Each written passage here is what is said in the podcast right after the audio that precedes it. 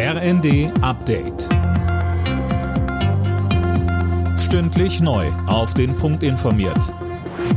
Ich bin Anna Löwer. Guten Tag. CDU-Chef Merz hat seinen Auftritt beim Parteitag der Schwesterpartei CSU für einen Frontalangriff auf die Ampel in Berlin genutzt. Merz kritisierte etwa die geplante Cannabis-Freigabe und forderte längere Laufzeiten für die deutschen Atomkraftwerke.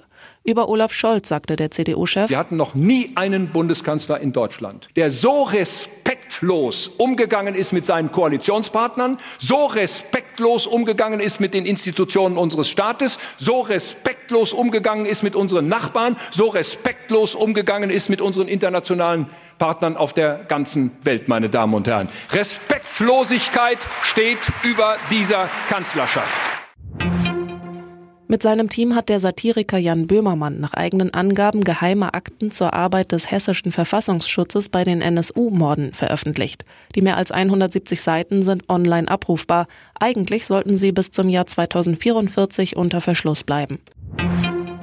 Erst waren sie ganz außen vor, nun sollen offenbar mehr als zwei Millionen Rentner die 300 Euro Energiepreispauschale gleich doppelt kriegen. Das schreibt die Welt am Sonntag. Fabian Hoffmann. Das betrifft etwa die, die Rente beziehen und auch einen Minijob haben. Damit haben sie doppelten Anspruch. Während CDU-Mann Gröhe wettert, dass das Gesetz handwerklich schlecht gemacht ist, sagt das Sozialministerium trocken, die beiden Leistungen muss man getrennt voneinander betrachten. Und auch das Datum des Renteneintritts kann eine Rolle spielen. Die, die zwischen der Auszahlung an Berufstätige im September und der Auszahlung an Rentner Anfang Dezember in Ruhestand gehen, dürfen sich zweimal über die 300 Euro freuen.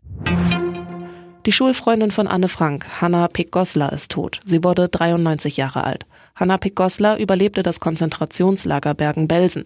Hanneli, wie Anne Frank sie in ihrem weltberühmten Tagebuch nannte, war eine von Anne Franks besten Freundinnen.